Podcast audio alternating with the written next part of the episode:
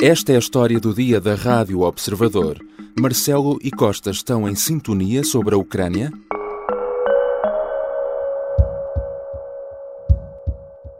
E nós dizemos isso com clareza: não há um duplo jogo na nossa posição. Espero que fique claro que quando o Presidente de Portugal diz que esse é o objetivo, está dito, não há ninguém acima do Presidente que possa dizer coisa diferente nessa matéria. Marcelo diz, está dito. O presidente fez questão de sublinhar que é a voz mais alta da diplomacia portuguesa e garantiu que Portugal não faz jogo duplo. A posição é que a Ucrânia deve aderir à NATO e à União Europeia assim que possível, com a consciência de todo o trabalho que ainda há pela frente para ambas as partes. Mas o entusiasmo de Marcelo na visita à Ucrânia contrasta com o que tem sido uma posição de muita cautela e reservas por parte do primeiro-ministro. Há uma diferença de posição ou apenas de tom?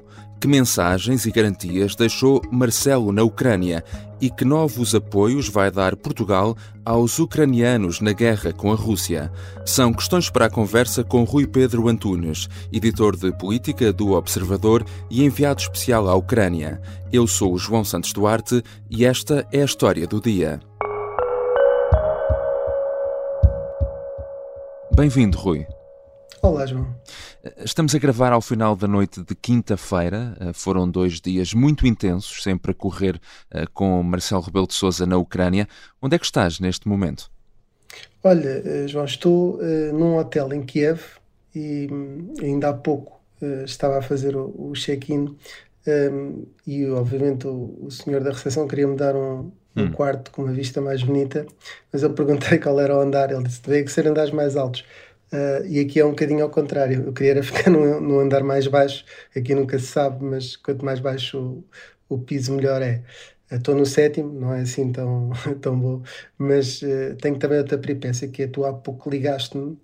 Um, e eu afastei-me um bocadinho da zona onde estava a trabalhar para falar contigo e depois uh, o João Porfírio, que aqui está comigo em Kiev, um, chamou-me também e demorei muito tempo e deixei o computador e quando cheguei estavam-me a roubar um, hum o computador e uh, esse, essa pessoa depois partiu em fuga e portanto houve aqui um momento muito caricato mas lá está, não é sobre mim é sobre o Presidente o Presidente também que teve uma viagem atribulada para a Ucrânia, ele próprio contou com a velocidade do comboio e os cacos dos vidros, tem sido para, para, para Marcelo e jornalistas eh, uma viagem atribulada. A velocidade louca que foi para cá, em que se partiram copos, eh, eu ia ficando com cacos de vidro na planta dos pés, não houve nada que não acontecesse, abri-se janelas e estava frio, um frio terrível e tal.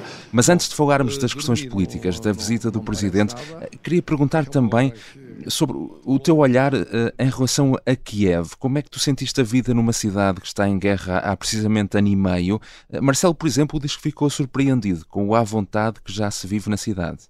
É verdade, João. Uh, o, presidente uh, teve de facto uma, apanhou uma Kiev que podia ser qualquer capital europeia. Hum. Houve talvez três, quatro avisos de sirenes enquanto ele esteve cá. Ontem, inclusivamente, ontem não, na quarta-feira, inclusivamente ele uh, queria sair para um mercado numa coisa fora da agenda e começou a tocar a sirene e ele ficou um, ehm, retido uh, no hotel onde estava, onde também estava Vladimir Zelensky, uhum. e, e, depois ele foi se sentar ao lado dos jornalistas portugueses que estavam numa conferência de imprensa e ficou lá a ouvir e entreteve-se o tempo. Eu não esperava encontrar esta sociedade aberta, desconfinada, no grau em que encontrei, verdadeiramente foi uma surpresa. Mas é muito importante esta noção de normalidade que o Presidente dá, é uma noção de normalidade da capital e em particular Sim. nas zonas onde ele se movimentou. Sim. Porque uh, há zonas na Ucrânia em que a situação até é pior do que era há alguns meses e, portanto, essa visão que passou é verdade, foi isso que os olhos do Presidente viram, uh, mas não é necessariamente. Oh, e há pequenos detalhes em que se nota mesmo um, pronto, que é, um, é, a capital de um país uhum. em guerra, o recolher obrigatório, o facto das luzes se apagarem praticamente todas em determinada hora, um, e portanto há claro que nota-se ainda, não na bolha em que o Presidente esteve, uhum. mas fora dela, nota-se bastante que é um país em guerra, naturalmente. Eh, tu dizias aí há pouco que o Presidente quis eh, sair para o mercado. Ora, normalmente as visitas de chefes de Estado e de governo à Ucrânia obedecem a um programa pré-definido e, rigoroso, obviamente dadas as questões de segurança, mas ainda assim Marcelo não deixou de querer ser Marcelo num sítio onde é preciso cumprir regras. É verdade, a bolha era muito fechada e o presidente andava sempre à procura de pessoas para falar. Um, nós já o vínhamos a acompanhar na Polónia, até, ainda na Polónia, que não, era, não tinha este contexto, ele estava sempre a perguntar sempre que alguém parecia, é português, é português. Um, e, e, aqui criar, estava à procura de pessoas. E de facto, com o aparato, as pessoas tentam juntar-se, mas muitas vezes a segurança fica muito nervosa. O que aconteceu foi em uh, Orenca, que é onde está também um, um memorial, um memorial, uma obra do Banksy, num edifício uhum. destruído que o presidente visitou uh, logo no primeiro dia de visita, houve uma senhora que, acompanhada, julgo eu, pelo filho, uh, quis ir ver uh, quem era. E falou com. A senhora estava um bocadinho fisicamente debilitada e o presidente brincou com ela, a perguntar-lhe a idade, e depois chegaram à conclusão os dois que ele era mais velho, mas tentou trazer um bocadinho desse, dos afetos uhum. e abraçou a senhora e beijou a senhora. E depois fez uma coisa quase na despedida que foi. Uh, andou pela Praça Maiden e pela avenida adjacente a tirar selfies um, com 10 seguranças a fazerem uma, uma bolha um, e, e, de facto e parou para beber uma cerveja para mostrar essa normalidade. Creio que é isso que está na cabeça do presidente português, é mostrar a normalidade da cidade de Kiev. Mas foi, obviamente, um bocadinho estranho e, e mesmo entre os seguranças uh, um, ucranianos era bem visível o desconforto com esta postura do presidente português. Slava Ucrânia! Президент Зеленський. Пане президенте Зеленський. Завіче буде підтримувати вашу незалежність. E em uh, pleno dia da independência da Ucrânia, uh, Marcelo surpreendeu ao discursar também em ucraniano. O que é que se sabe sobre isso? Esteve a treinar durante a viagem? E, e, o, o, presidente não quis uh, prestar muitos detalhes sobre esse assunto. Disse que tinha o discurso preparado, porque até ia falar em inglês, mas depois viu que uh, o presidente lituano, numa circunstância, hum. também tinha falado uh, em ucraniano. Uh, na cerimónia da manhã de independência, de facto, um, o presidente lituano falou em inglês, pelo menos na parte que eu, que eu ouvi, eu ouvi a cerimónia toda, um, mas creio que já tentei despistar eh, como não me querem dizer quem é que preparou, mas já consegui saber que alguém ajudou o presidente, não foi uma coisa de autodidata no Google Tradutor. Uhum. Sei também que não foi nem o embaixador uh, de Portugal na Ucrânia, nem a embaixadora da Ucrânia em Portugal. Portanto, já consegui excluir dois, talvez até ao final do dia consiga saber mais coisas sobre esta situação, mas foi de facto impactante. Isso um, ehm, não é uma imagem que passa, mas uh, teve de facto algum impacto junto às tropas que estavam a ouvir um chefe de Estado estrangeiro a falar na língua deles e dos próprios convidados ucranianos. E posso até arriscar dizer uh, que a postura do, do presidente Zelensky tornou-se também um bocadinho mais aberta uhum. um, a partir desse momento para, para o presidente Marcelo de Souza. Já voltamos à conversa com Rui Pedro Antunes, editor de política do Observador e enviado especial à Ucrânia. Na segunda parte, vamos perceber se há ou não jogo duplo na posição portuguesa face à adesão da Ucrânia à União Europeia e à NATO.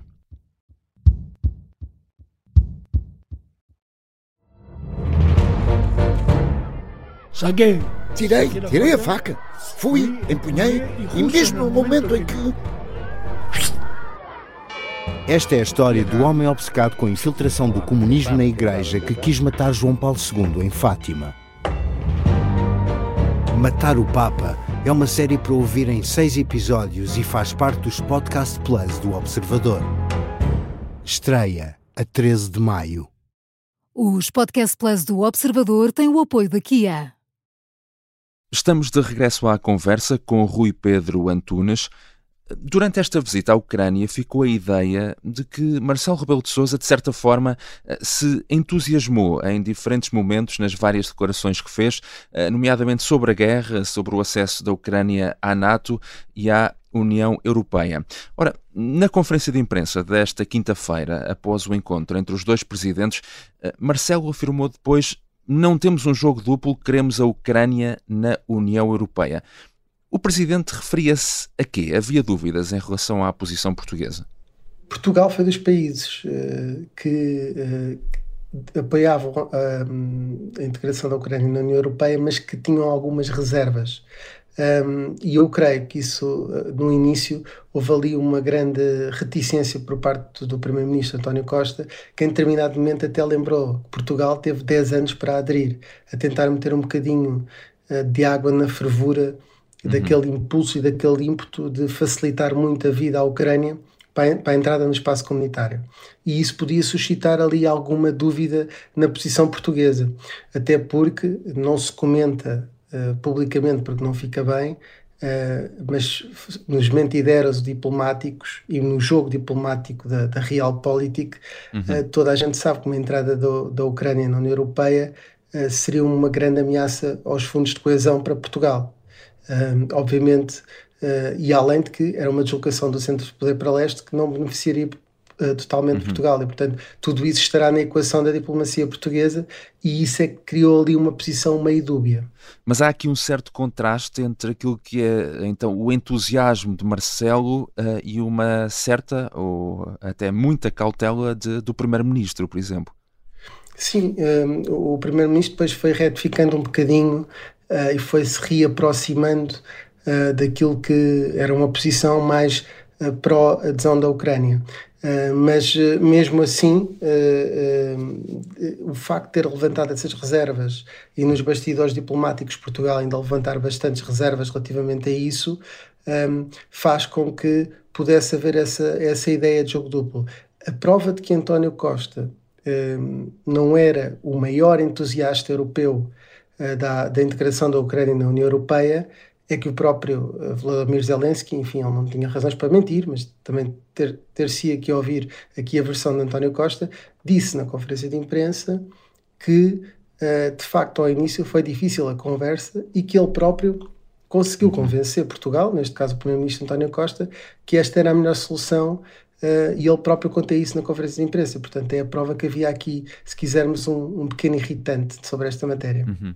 Mas é, é, interessante sublinhar um pormenor que Marcelo fez questão de. Um, ehm, dar a entender, obviamente, que ele é a voz mais alta em matéria de diplomacia. Quer dizer, ele disse acima do presidente eh, já não há ninguém. Podemos fazer alguma leitura disso? É, da Loudest Voice. Então, é basicamente ele, o, para os ucranianos é um bocadinho difícil hum. uh, eh, um, uh, eh, perceber o sistema presidencial português em parte e Vladimir Zelensky sabe que é com António Costa que pode tratar as armas, com o governo português, mas ao mesmo tempo Marcelo Rebelo de Sousa é o comandante supremo das Forças Armadas, o chefe de Estado é ele, mas o chefe de governo uh, é António Costa um, e este semipresidencialismo confunde. E acho que Marcelo Rebelo de Sousa também quis dizer: eu estou aqui a dizer isto e eu, uh, Sr. Presidente Zelensky, sou a pessoa mais bem. Uh, a mais acreditada para poder dizer isto em nome de Portugal. E acho que foi assim um bocadinho puxar dos galões e também um bom exibicionismo, se assim podemos dizer, junto a Zelensky para mostrar que de facto o que ele estava a dizer não eram palavras ocas, de um presidente com os poderes do, do, da Rainha de Inglaterra uh, que está num qualquer grupo de arraiolos uh, a fazer crochê, que tem de facto um, é de facto uma voz uh, que deve ser ouvida na diplomacia portuguesa. Uhum. Aproveitando esta visita do Presidente da República, que pedidos de ajuda fez a Ucrânia a, a, Portugal? Enfim, o que é que saiu desta visita ao nível das relações bilaterais entre os dois países? Os pedidos, uh, Vladimir Zelensky antes tinha quase uma lista de compras uh, quando António Costa visitou há já mais de um ano uh, a Ucrânia e agora já é mais prudente. ontem ele, não, foi precisamente na, na terça-feira na conferência dos. Não, na quarta-feira, na conferência dos Amigos da Crimeia, um, foi feita a pergunta sobre a presença do, do presidente português nessa cimeira um, e Vladimir Zelensky disse que não ia revelar aquilo que estava a pedir e a receber para não dar informações uhum. à Federação Russa. O que é certo é que isso foi inevitável e houve vários pontos que, que, que foram garantidos nesta visita, mais uma vez. Um, ajudar na desminagem do Mar Negro, uhum algo que o Ministro da Defesa já tinha uh, sugerido que Portugal fizesse, a Marinha Portuguesa, um, e participar na parte dos F-16 que não é assistência de aeronaves, que é formação de pilotos, uh, formação de base, um, e uh, um, um, segundo domínio que é manutenção de aviões e depois mais uns pozinhos uh, de outro tipo de equipamento que a Ucrânia precisa, como por exemplo um, material médico blindado, ou seja, ambulâncias blindadas, etc. Creio que isso também faz parte daquilo que Portugal um, vai uh, contribuir para a Ucrânia, além, claro, do apoio diplomático e político que, para Zelensky, diz ele, é o mais importante. A morte de Yevgeny Prigozhin aconteceu uh, durante esta visita de Marcelo à Ucrânia. Este tema foi de alguma forma também abordado. O que é que disseram os dois presidentes? História engraçada hum. que é a primeira vez que Vladimir Zelensky respondeu uh, sobre a morte uh, do antigo rosto do, do grupo Wagner uh, foi a jornalistas portugueses. Uhum. Porque os ucranianos também queriam fazer essa pergunta, mas como nós fizemos primeiro, eles depois já não fizeram a pergunta e foi de facto a primeira vez que falou. E Vladimir Zelensky teve ali uma piada que foi: um, bom, quando andámos a falar ao mundo inteiro que precisávamos de ajuda com aviões, não era propriamente isto que estávamos a falar. Uhum. Nós na altura não percebemos imediatamente, porque na tradução eh, para inglês uh, perde-se muito, uh, mas os jornalistas ucranianos riram-se e depois ele quis dizer que não tinha nada a ver com, com, com essa morte, apesar dela ser importante para a Ucrânia, e tentou pôr as culpas em Moscovo dessa morte. O que foi curioso foi que, sem ninguém lhe perguntar, Marcelo Rebelo de Sousa, quando chegou a vez dele de falar, uh, respondeu também sobre o grupo Wagner, a dizer que Portugal, em África, podia controlar muito bem esse, esse tipo de grupos não africanos que atuam lá, porque temos missões no estrangeiro, mas de facto ninguém lhe tinha perguntado nada sobre isso. E ainda antes de entrar para o comboio, mesmo, mesmo no fim, uh, disse que era indiferente. Uh, esta morte ou não para, para o curso das coisas era indiferente e isso foi mesmo, mesmo à noitinha antes de entrar no, no comboio. Marcelo, a ser Marcelo, desdobrou-se em, em declarações e intervenções em apenas 48 horas na, na Ucrânia. O presidente convidou também Volodymyr Zelensky para visitar Portugal? Convidou e, e, e convidou e disse: uh, irei com gosto. Uh, disse até que já estavam a tratar uh, desse assunto, a discutir, mas logo a seguir disse: Pois há outra dimensão que é: eu não tenho tempo, eu preciso de estar muito tempo na Ucrânia, obviamente para lidar com a guerra, uhum. e portanto não me vou comprometer com uma data. Depois Marcelo Rebelo de Sousa tentou uh, também dizer, ou dar a entender que isso já estava a ser tratado, mas é obviamente muito difícil uh, que isso aconteça a breve prazo, mas ficou essa promessa de Zelensky, ele não disse que só viria uh, em tempo de paz, isso, isso, isso, sim seria incerto, mas também não se quis comprometer e disse, tenho que compreender que eu não posso ir a todo lado e tenho que estar algum tempo na Ucrânia. Obrigado, Rui. Obrigado, João. Rui Pedro Antunes é editor de política do Observador e acompanhou Marcelo Rebelo de Sousa durante esta visita de dois dias à Ucrânia. Esta foi a história do dia. Se gosta deste podcast, então não se esqueça de carregar em seguir na plataforma que habitualmente usa, seja o Spotify, o iTunes, o Google Podcasts ou outra. Dessa forma está sempre a par dos últimos programas e temas mais recentes. A sonoplastia deste episódio é do Diogo Casinha, a música do genérico do João Ribeiro. Eu sou o João Santos Duarte. Até amanhã.